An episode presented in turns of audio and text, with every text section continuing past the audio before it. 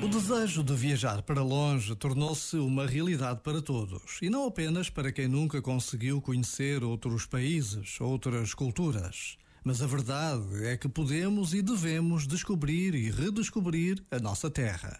Conhecer os nossos museus, as nossas praias, visitar castelos e palácios, jardins e matas.